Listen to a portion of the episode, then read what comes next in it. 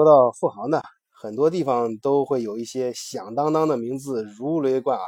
比如说到美国，呃，我们就会想到股神巴菲特，啊，还会想到跟经济危机有莫大关系的，呃，索罗斯，呃，还有前世界首富比尔盖茨，还有这两年，呃，因特网和这个新媒体比较火的扎克伯格。啊，如果说到日本呢，呃，甚至我们呃会联想到一些。呃，励志书的一些封面啊，嗯，会想到松下幸之助，然后还会想到孙正义啊等等。呃，如果说到法国呢，我们会想到奢侈品啊，会想到一些大的品牌，比如想到会想到欧莱雅的贝当。啊，那如果说到中国内地和港澳台呢，那我们脑子里蹦出来的名字就更多了啊，甚至你还会非常清清晰的想呃回忆出来他们。发表的一些言论啊，他们是如何致富的？还有一些网上流传的一些段子。总之啊，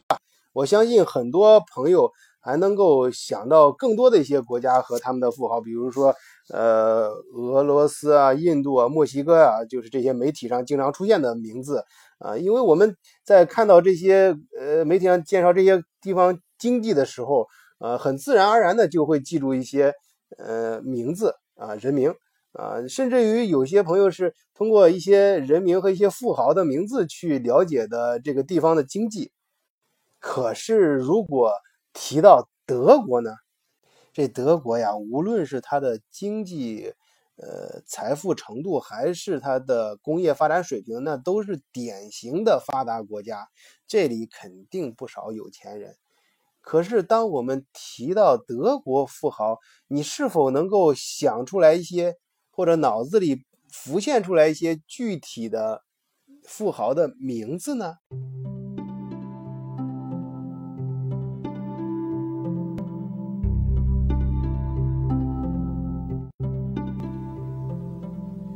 大家好，我是晚醉，欢迎收听德国视角，醉看欧洲。今天就给大家讲一讲德国富豪的隐匿。和叔本华的孤独。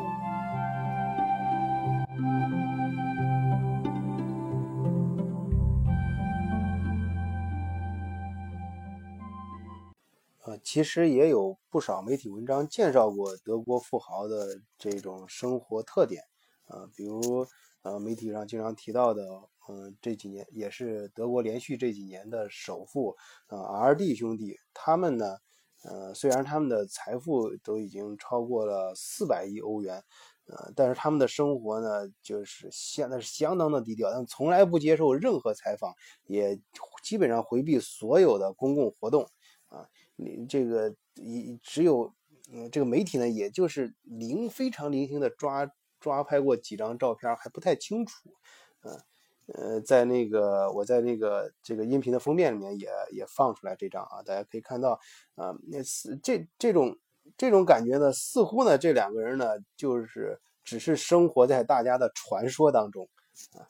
好像不是真实存在一样啊。还有这个呃，号称是德国第二富豪的呃这个迪特瓦尔茨啊，这这 R D 兄弟我还能经常听说，因为我经常去 R D 超，我们当学生的时候。常去那个 R D 超市嘛，那号称是德国的穷人超超市啊。其实穷人是中国人起的名字，就是说它的里面东西比较便宜啊。我那个你像提到另外这个这个呃这个施瓦茨这个号称是第二富豪呢，我在德国这么多年我都没有听说过啊。就平常如果不看报纸和媒体的话，就没有听说过这个名字。嗯，说他的财富呢，大约有一一百七十亿欧元。啊，他他就更神奇了，就是媒体就一张照片都没都没有出现在媒体上，从来就没有人，好像就从来就没有人见过这个人长什么样一样。其实不用举这些例子，大家也能想象到啊，你以德国的这种国家实力来说，他们肯定不缺乏像媒体中描述的像其他国家的嗯那么有钱的呃这种阶层的人。呃，德国呢曾经就出版过一本书，去介绍呃德国的有钱人是是多有钱的。就是如果我们拿一张 A4 纸啊，以五厘米的这种宽度去画格啊，从这张纸的底部往上一格一格一格的往上画啊，呃，这每一格呢，这五厘米宽就代表着五万欧元。这德国百分之九十五的家庭啊，他们的财富拥有数值呢，基本上就都在这一张 A4 纸内部啊，就超不过这张 A4 纸。嗯，而德国的有钱人，这这格子一一格一格的往上的积累的画到多远呢？一般都画到一公里、两公里甚至更远的地方去了。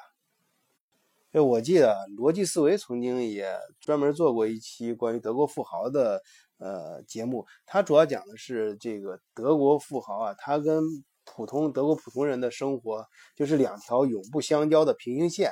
啊，它就是讲这个阶层固化的问题。就是说，老百姓呢，在德国他们也根本就不知道有钱人在干什么，是怎么生活的啊，这个。有钱人呢，他们似乎跟德国的普通老百姓也没什么关系。他们除了生活在德国，有一个讲德语，有一个德国名字之外，他们的挣钱几乎也不依靠德国本土，他们是全球投资的啊。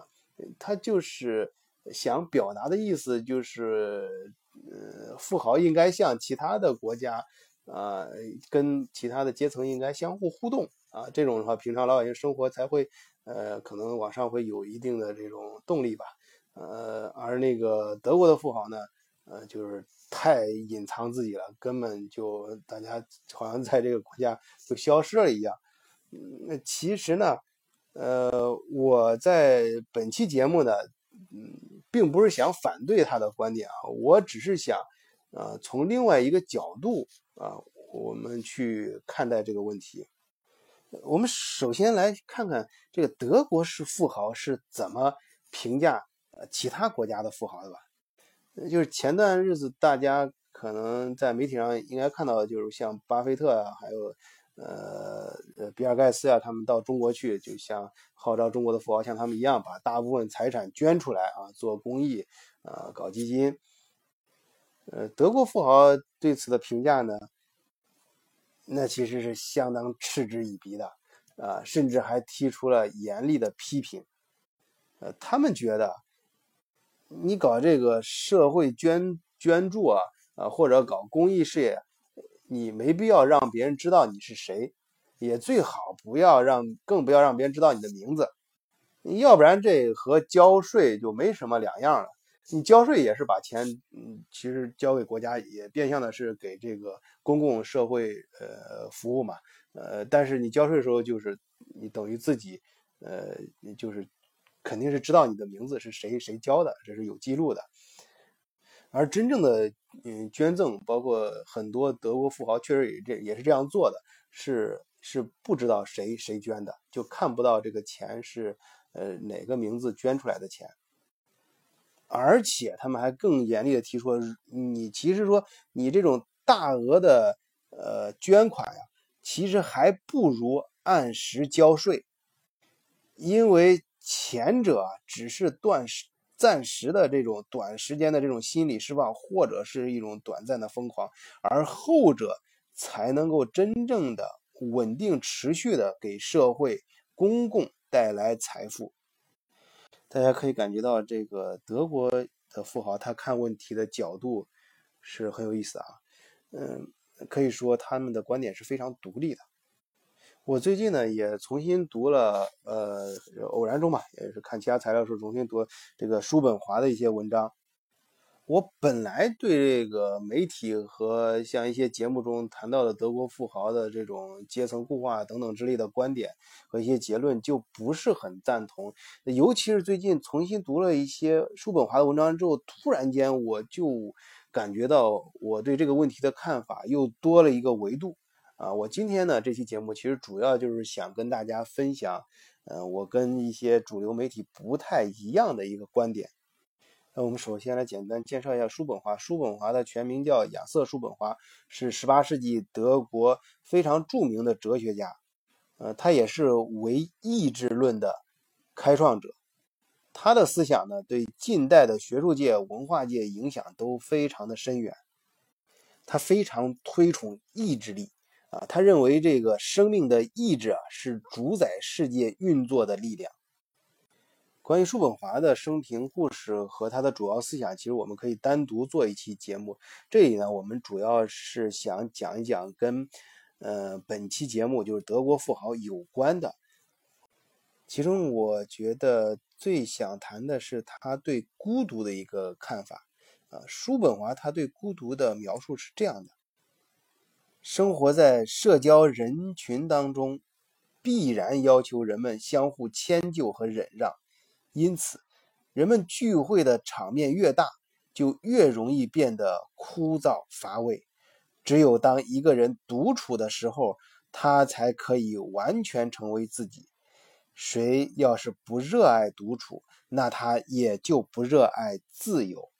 因为只有当一个人独处的时候，他才是自由的。拘束和掣肘不可避免地伴随着社会的。聚会，一个人对社会交往的热衷程度，大致上与他精神思想的价值成反比。我这里呢引用这段话呢，并不是想评价呃叔本华，我不想也没有这个资格啊去评价呃叔本华的对错，只是他的这个关于。孤独的理解和描述呢，给我带来了很大的启发，尤其是在联系到德国的呃这个富豪的时候，我产生一点跟其他媒体不太一样的看法。在其他媒体描述呃德国这个社会阶层固化的时候，其实我读了叔本华之后，我更想从另外一个角度去看待，就是。嗯，他的这种分化不是阶层的分化，而是一种就是人的思想意志，就是我们更具象的用，就是呃忘掉这个其他媒体说的，我们完全从从全新的一个角度去看他他他的这种富豪的阶层和思想，和包括我刚才提到的他们对其他富豪的看法，从这些点点滴滴事情，我们从更细微的角度去看他们的意志和思想。是更加独立，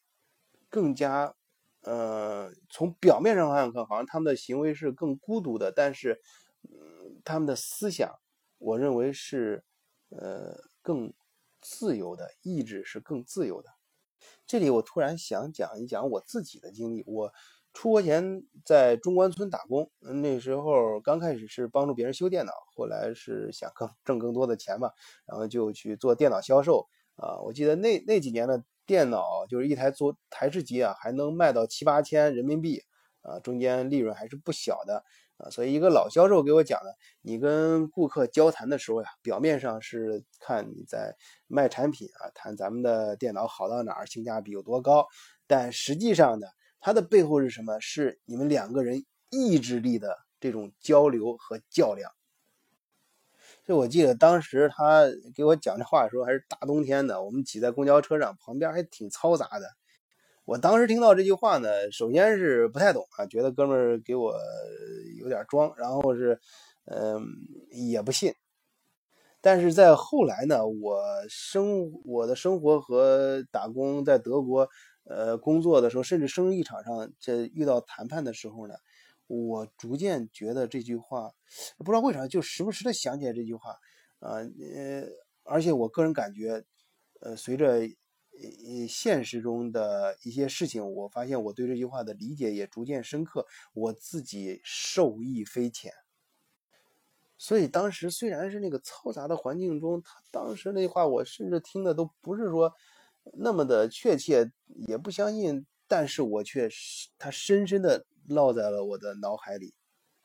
我现在说这句话的时候，还还还能够回想起来他那个当时的表情和那种眼神啊，给我传递的那种感觉啊。虽然我其实现在很抱歉啊，我我已经记不清楚那个人的名字了，就是那个老销售，也就是说我的可以算是那段时间的一个老师吧。他的名字我都已经记不清了，但是他那句话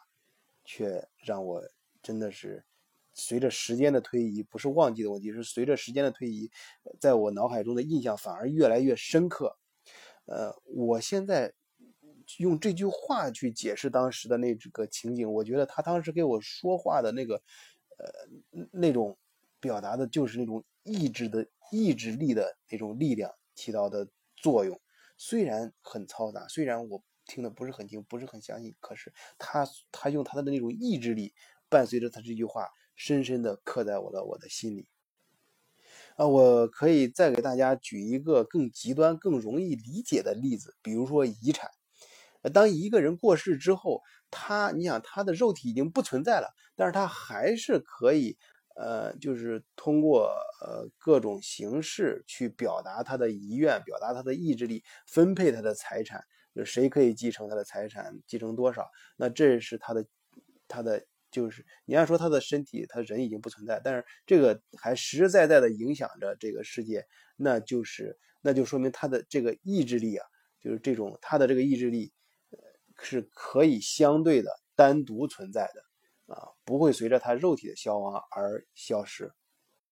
那我们再回到本期的主题，我们再去举一个德国富豪的例子吧。啊，这个呃，我们来看看。呃，博士家族啊，博士就是中国叫就德国的博士家族，就 B O S C H 啊，这个这个家族呢，我在前面的有一期节目里面也专门的详细介绍过啊，他们的就博士集团它分为呃这个博士呃家族的基金，还有博士信托啊，三者之间的关系，我在那个节目里面也详细介绍过，这个。博士公司呢，虽然没有上市，但是，呃，它的经济实力，我相信每一个在中国对工业界稍有了解的人都知道这个公司是多么的强，啊，它每年的盈利，关键它的产品的，呃的的那个盈利的能力是非常强，就是它的价值附加值是非常高的。那这个家族的，呃，这个这个掌门人吧，那肯定是。很有钱的，地地道道的德国的富豪，那他在做什么呢？呃，我们来看，呃，这个创始人，呃，罗伯特博士的长孙，呃，克里斯托弗博士，也就是小罗伯特博士的唯一的儿子。呃，他呢就在半恩州的山里面，一个经营一个小小的农场，啊，专注于生态有机。的方法去饲养奶油，当然这也有一点效仿他爷爷的。他爷爷当年就是据说就是功成名就之后，嗯，就把公司交给职业经理人去做，然后自己去经营一个小农场啊，去养奶牛。嗯，当然呢，他长孙呢跟他还有点不太一样，因为这个克里斯托弗博士呢，他是非常坦然的承认他们这一代中。他自己和其他的一些家族成员没有能力去管理公司，所以呢，他们就做他们现在认为自己想做和应该做的事情。而博士公司呢，在呃经营过程中呢，也也非常好的传承了创始人的这种呃留下的这个呃公司的特质，就是。独立的把科技研发放在最前面，不受资本的干扰，去专心做自己产品的这种精神。而博士家族呢，他们呢也在传承老博士的这种呃意志啊，能够呃非常呃呃专心的去做一些呃真正。有意义的事情，对这个社会有意义的啊，包括博士家族基金会，还有代表德士家族基金会去做一些公益啊，那真是呃不不留名的一种捐赠。这个呢，我又稍微展开一点啊，我就想到了，呃，我们这几年中国有很多一些创业公司，这大家创业公司创业之初的时候呢，呃，肯定都是有自己特殊的地方。啊，有差异性，你才会引起投资人的注意嘛。然后也是因为你产品的差异性，你在这个市场上能够迅速的扩张，能够做大。呃，但是随着你资产的这种呃扩大和公司规模的这种提升，嗯，往往最初的那些特质都七七八八的丢的差不多了。而我们再看博士家族，无论是这个博士这个公司一代一代的传承下来，还是博士家族，他们这种老博士当年创始人创下的这种，呃，特质呢，都是非常好的保留了下来，并得到了延续和发扬。所以啊，我们我再回头看这个叔本华啊，我认为这个现在的教科书啊，还有呃一些媒体文章啊，我觉得对叔本华的评价，嗯，不能说错吧，至少我不是很同意。我觉得叔本华他真正的价值是他在于把这个意志力给单独提出来了，就是说人的意志力是可以相对来说单独存在的。并且这种意志力对，呃，对这种现实世界的作用，而德国的富豪选择相对来说，呃，孤独或者说是独处的这种生活状态啊，或者说是隐秘的、低调的也好，这种生活状态，他恰恰是遵循了他想达到的是自己意志力的这种自由。啊，去选择的这种自由状态，而这种一家族一代代的传承，他们所传承的是比金钱更有价值的财富，那就是这种意志力的财富。而这种东西，它并不像是其他媒体所说的阶层固化了，其他人看不到，恰错。啊，恰恰相反，它的这种意志力，它单独一旦相对独立的存在的时候，它在本身这个时代是可以影响到其他企业，影响到其他阶层，影响到其他的呃人啊。呃，对于纵向的时间轴来看，即使他这个人创始人他。消失了，呃，他呃呃不在这个世界上了。可是这个意志力可以单呃相对单独的存在，他的后代呃会呃即使没有亲耳听到他父辈去口述这个东西，但是他通过各种呃方法去阅读、思考和观察，他会非常快的找到这种归属感，并且继承这种意志力啊，包括他这个。创始人所创立的公司也是这个公司一代代的这种，他这种意志力一旦它形成一个相对独立的东西存在之后，它一一代一代的传下去，这这种东西无论是在家族中间还是家族创建的家族企业里面，呃，都会相对独立的啊积累呃和发扬下去。我认为这个应该是呃德国。呃，我们应该注意到，并且在某些程度，或者或者说从某种角度上讲，呃，可以去学习的一个东西。至少，我们应该重新去理解这个问题。好，今天节目就到这里，谢谢大家能够订阅《德国视角》，最看欧洲，再见。